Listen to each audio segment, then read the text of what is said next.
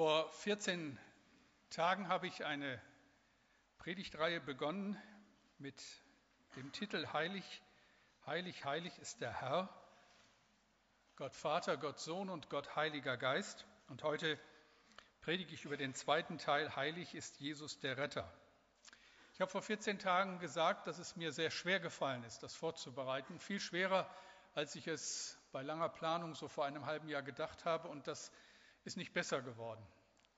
Es ist so schwer, sehr vertraute Inhalte auf eine Art und Weise neu uns wichtig zu machen, dass wir zuhören und vor allen Dingen, dass uns auch so das Besondere an dem, was wir hören, bewusst wird. Wir haben uns an vieles gewöhnt. Wir sagen, Jesus ist da. Ehrlich? Glaubst du das wirklich? Ich denke, wir sagen ja, aber auf gleichzeitig merken wir, das ist auch oft nur eine Sache des Kopfes, nicht so sehr des Herzens. Vieles, was wir uns im Alltag leisten, würden wir uns nicht leisten, wenn Jesus da ist. Das ist uns doch klar. Und auch vieles, was uns bedrängt, was uns Kummer macht, wäre mit Jesus, der an unserer Seite ist, so viel leichter. Aber nun ist er an unserer Seite. Und es gilt immer wieder, das festzuhalten und zu glauben und sich bewusst zu machen, was das bedeutet. Und die Predigt soll euch das bewusst machen. Das heißt, es wird viel Information geben. Könnte vielleicht ein bisschen erbaulicher das Ganze sein, im Sinne von unterhaltender. Aber an der Stelle geht das schlecht. Da muss ich euch einfach bitten, trotz des warmen Wetters, ihr habt ja alle euren kleinen Flyer dabei, äh, die dies gar nicht aushalten, nicht Michael?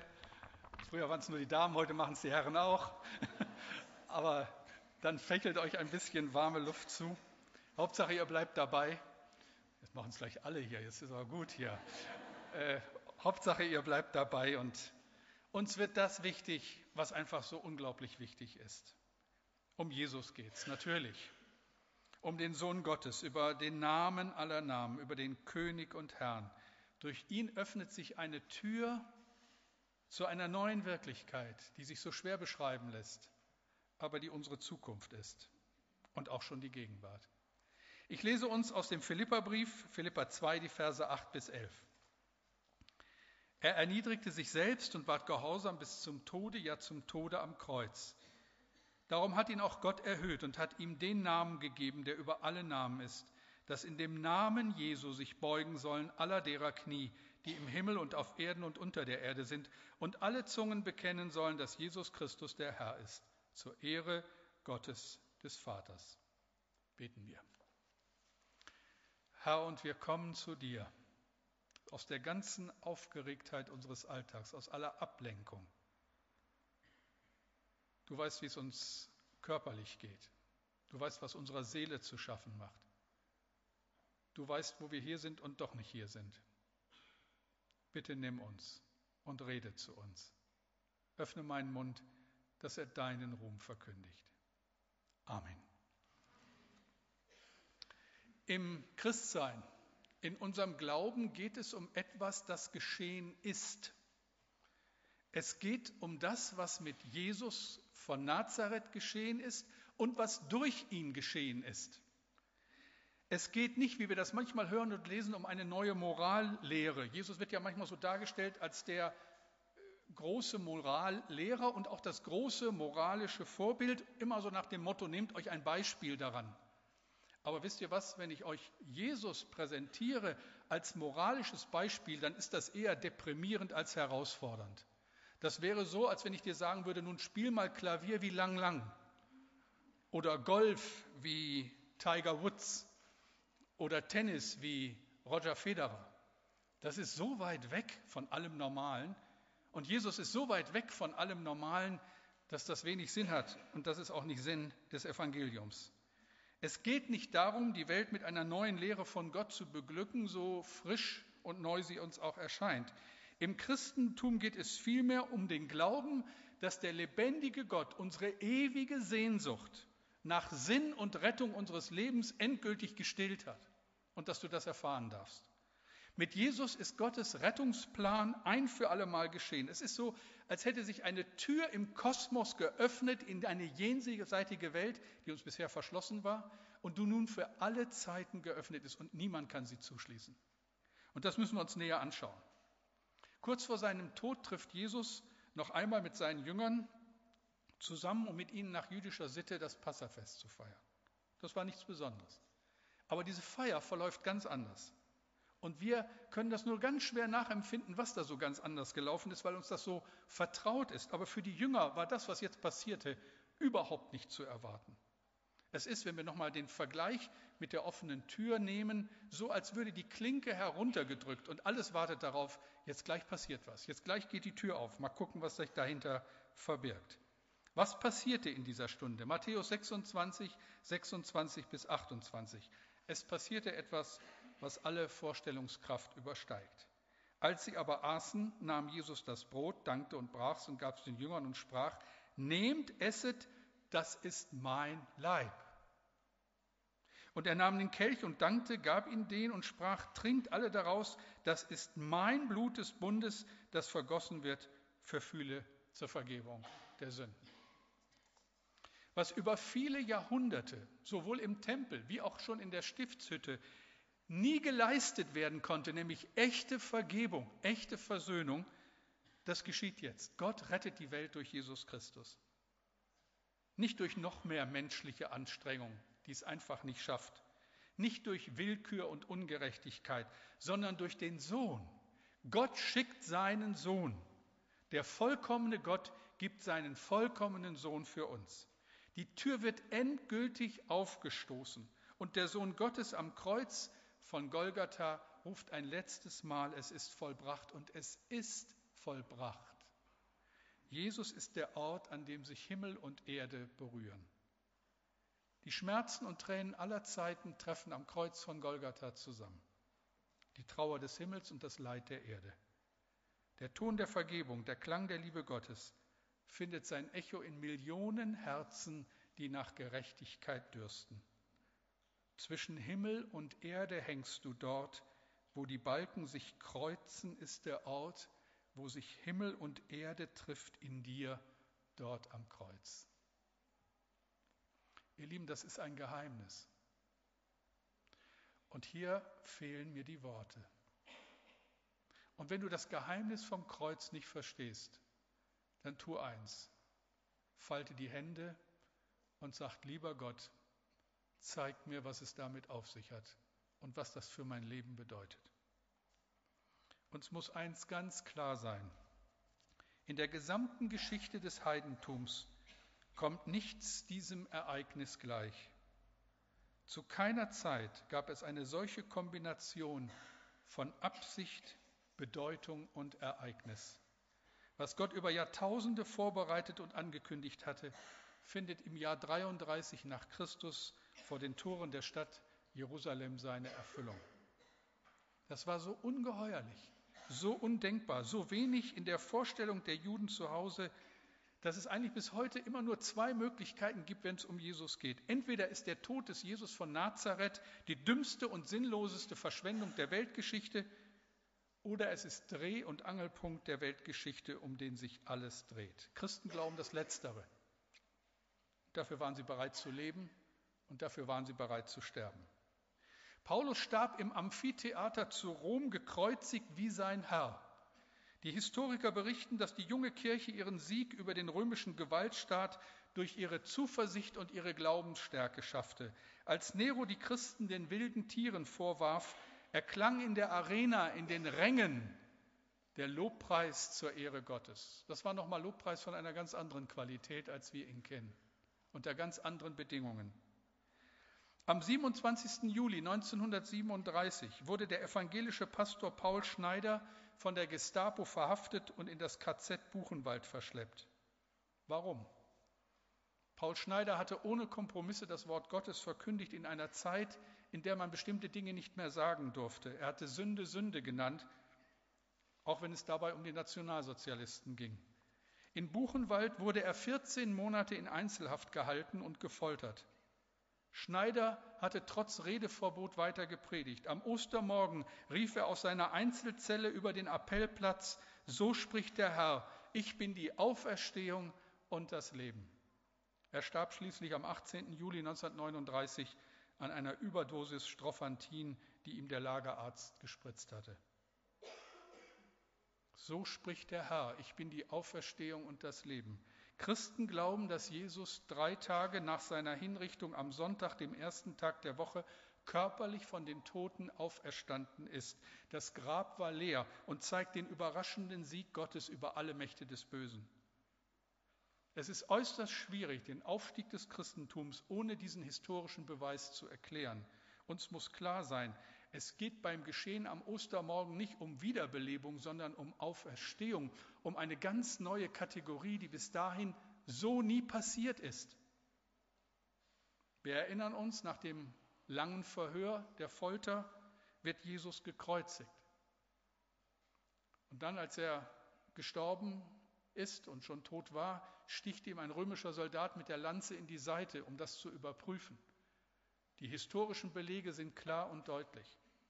Aber selbst wenn er das alles überlebt hätte, dann wäre ein langer Genesungsprozess nötig gewesen, um ihn wieder auf die Beine zu stellen. Aber niemand hätte dann gesagt, dass Jesus der Messias ist.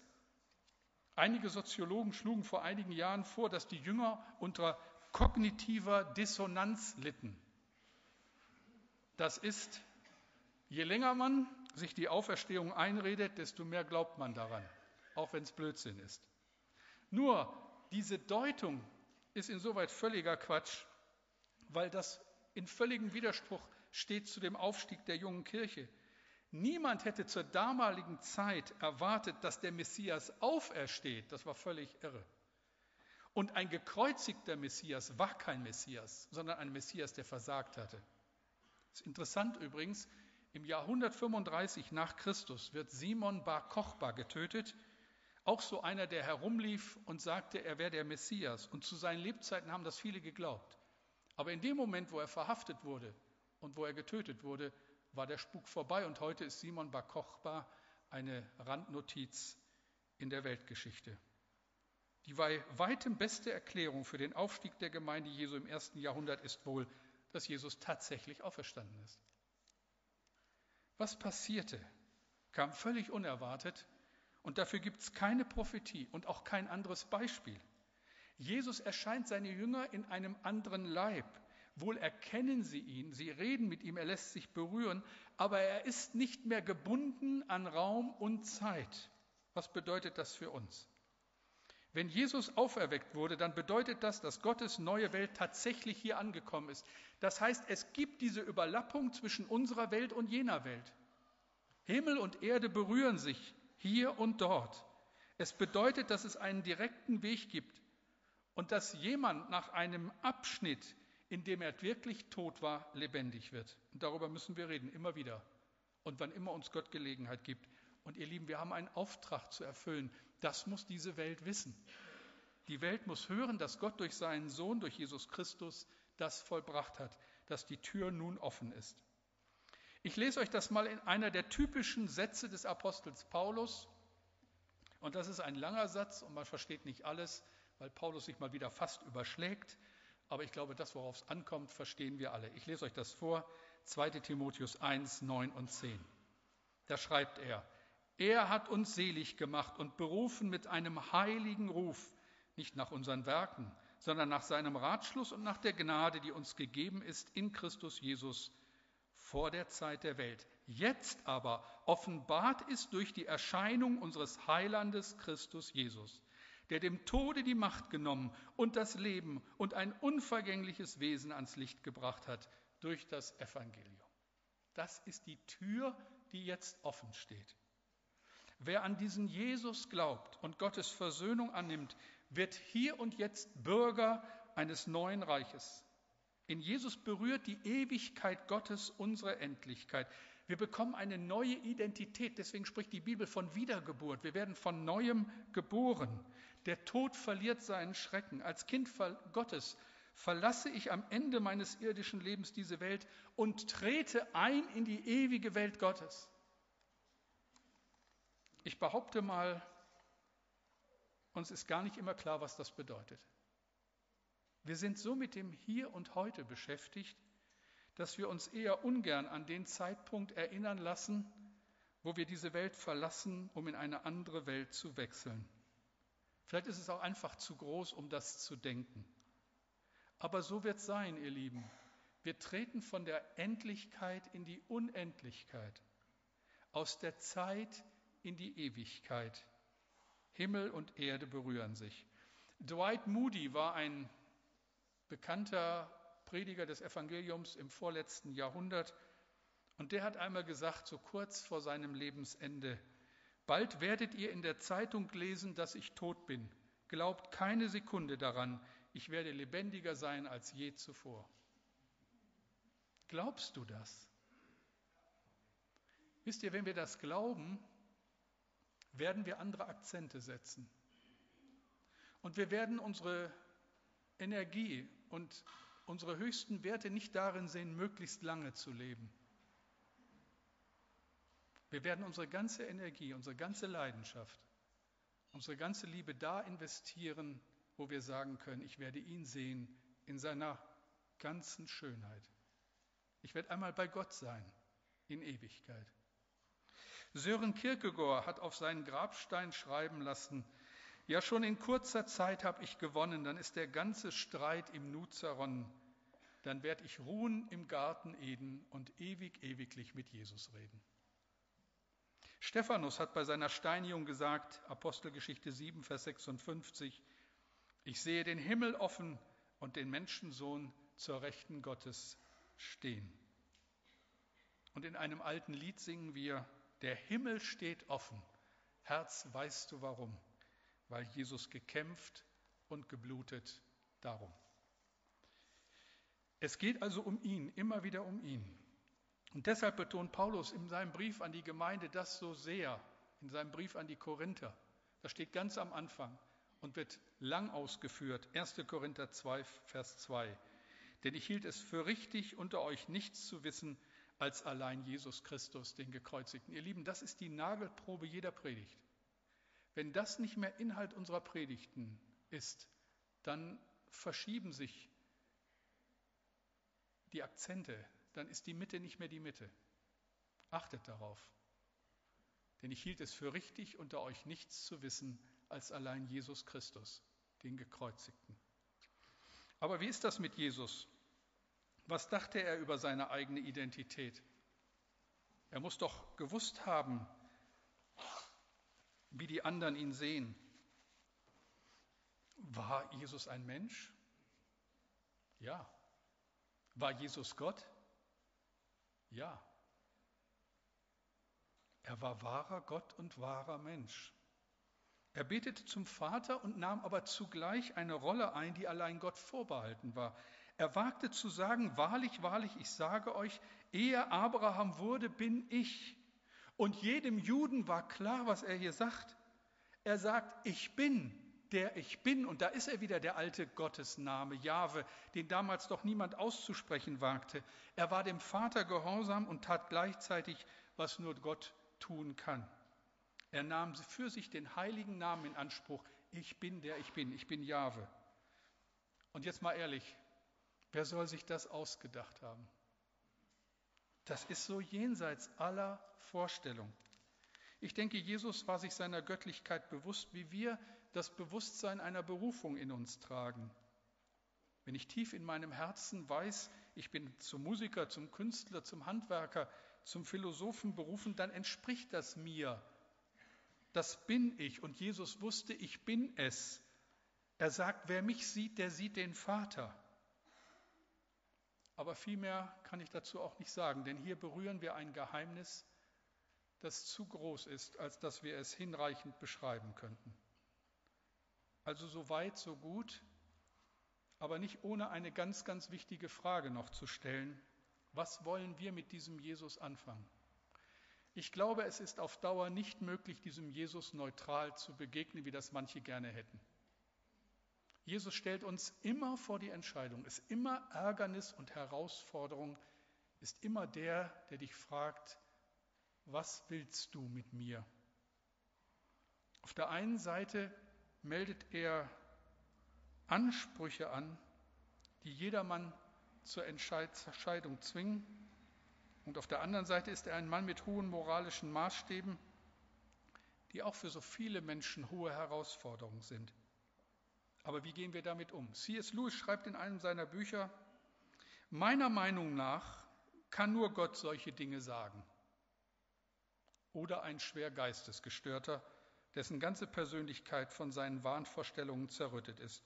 Wenn Sie sich einbilden, Sie seien ein weich gekochtes Ei, weil Sie gerade nach einem Stück Toast suchen, das Ihnen zusagt, dann kann ich Ihnen vielleicht noch helfen.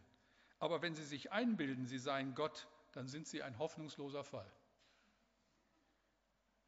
Wer ist Jesus? Ein hoffnungsloser Fall oder der Sohn Gottes? Christen glauben letzteres. Und es gibt keine Parallele in der ganzen Weltgeschichte, in keiner Religion und in keiner Weltanschauung zu dem Anspruch, den Jesus erhebt. Das kann man mit ein paar Sätzen deutlich machen. Wenn jemand zu Buddha gegangen wäre und ihn gefragt hätte, bist du der Sohn Brahmas? Ich denke, Buddha hätte geantwortet, mein Sohn, meine Tochter, du lebst noch im Tal der Illusion. Wenn jemand Sokrates gefragt hätte, bist du Zeus? Ich denke, Sokrates hätte herzlich gelacht und gesagt, komm, auf den Witz müssen wir einen trinken. Wenn jemand Mohammed gefragt hätte, bist du Allah? Ich denke, er hätte seine Kleider zerrissen und den Fragenden einen Kopf kürzer gemacht. Wenn jemand den chinesischen Weisheitslehrer Konfuzius gefragt hätte, bist du der Himmel? Dann hätte der wahrscheinlich geantwortet, Bemerkungen, die nicht mit der Natur in Einklang stehen, sind geschmacklos. Das gibt's nicht nochmal, dass sich da ein Mensch hinstellt und sagt, wer mich sieht, der sieht den Vater. Sich hinstellt und sagt, ich bin der Weg und die Wahrheit und das Leben. Das gibt es eben nur einmal. Und die Frage ist, glauben wir das? Glaubst du das? Und daran entscheidet es sich. Wer ist Jesus für dich? Christen bekennen, Jesus ist der Ort, an dem sich Himmel und Erde berühren. Jesus ist Gott von Ewigkeit. Jesus ist es. Ist es da ein Wunder, dass man mit diesem Jesus nicht so einfach fertig wird, dass man keine neutrale Position beziehen kann, dass es ein neutrales Wohlwollen nicht gibt? Und wie sich die Menschen an seinem Anspruch reiben, so reiben sie sich an seiner Botschaft. Jesus predigt das Evangelium und das ist die gute Nachricht vom Reich Gottes. Das Königreich Gottes ist nahe. Das ist das Zentrum der öffentlichen Verkündigung von Jesus. Und er macht unmissverständlich klar, in mir erfüllen sich die uralten Verheißungen, die Gott gegeben hat, nämlich dass er König und Herr in Ewigkeit ist. Und so predigt er vollmächtiger als die verkorksten Theologen seiner Zeit. Er predigt mit Vollmacht. Menschen bekehren sich und werden Bürger des Reiches Gottes. Es geschehen Zeichen und Wunder und Jesus heilt. Historisch gesehen gibt es keinen Grund daran zu zweifeln, dass Jesus geheilt hat. Die Quellen sind zuverlässig, da sind sich die Historiker einig. Die Leute kamen in Scharen zu ihm, aber er heilte nicht um der Heilung willen. Die Heilungen waren ein dramatisches Zeichen für die Botschaft selbst. Das Königreich Gottes ist angebrochen. Gott der Schöpfer wirkt hinein in diese Welt. Eine Tür hat sich geöffnet. Matthäus 11, Vers 5. Blinde sehen und Lahme gehen, Aussätzige werden rein und Taube hören, Tote stehen auf und arm wird das Evangelium gepredigt. Das erleben wir bis auf diesen Tag, wie immer Gott es tut und wann er es tut. Und manchmal erleben wir so Sternstunden. Und mit einer Sternstunde will ich schließen. Letzte Woche habe ich einen Anruf bekommen, einer von den Schönen. Ingrid Schulze hat mich angerufen. Und die gute Nachricht muss ich mit euch teilen. Ingrid Schulze bekam 2007 das erste Mal den Befund, dass in ihrem Körper ein Tumor sitzt. Zunächst als gutartig bezeichnet, stellte sich 2008 raus, dass in der Leber Metastasen sind. Viele, die sie kennen und schätzen, haben für Ingrid gebetet. Als Älteste haben wir für sie gebetet nach Jakobus 5. Es begann ein Ringen um die richtige Behandlungsmethode. Eine Operation wurde nötig. Einige Monate später, im März diesen Jahres, wurde bei einer CT-Untersuchung erneut zwei Metastasen in der Leber festgestellt. Immer wieder war für Ingrid die Jahreslosung von 2009 Trost und Herausforderung. Ich hoffe, ihr kennt sie noch. Lukas 18, 27. Was bei den Menschen unmöglich ist, das ist möglich bei Gott. Wieder begannen Untersuchungen, Empfehlungen der Ärzte und dann schreibt Ingrid, nach mehreren Untersuchungen schlug der Professor mir dann wieder vor, die Tabletten einzunehmen, nach einem Vierteljahr eine CT zu machen und dann eventuell wieder eine OP. Ich war darüber sehr enttäuscht und sagte dann aber, vielleicht hat Gott etwas anderes mit mir vor.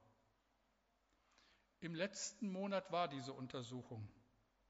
Das Blut war in Ordnung, die Tumormarker zurückgegangen. Beim Ultraschall in der letzten Woche konnte der Arzt zu seiner großen Überraschung keine Metastase mehr finden. Ingrid schreibt, ich konnte mein Glück gar nicht fassen. Ich danke Gott, dass er so Großes an mir getan hat und allen, die so treu für mich gebetet haben. Jesus heilte. Jesus predigte. Und seine Botschaft kehrt die Weltordnung um. Denn jetzt heißt es plötzlich, selig sind die Sanftmütigen, denn sie werden die Erde besitzen. Wo hat man sowas schon gehört? In unserer Zeit, selig sind die Sanftmütigen, dass ich nicht lache. Wir werden es sehen, ihr Lieben. Alles das zusammengenommen lässt nur den einen Schluss zu, den der englische Theologe Tom Wright auf folgenden Nenner gebracht hat. Der Hauptpunkt im Wirken Jesu bestand darin, den Himmel auf die Erde zu bringen und beide auf immer miteinander zu verbinden.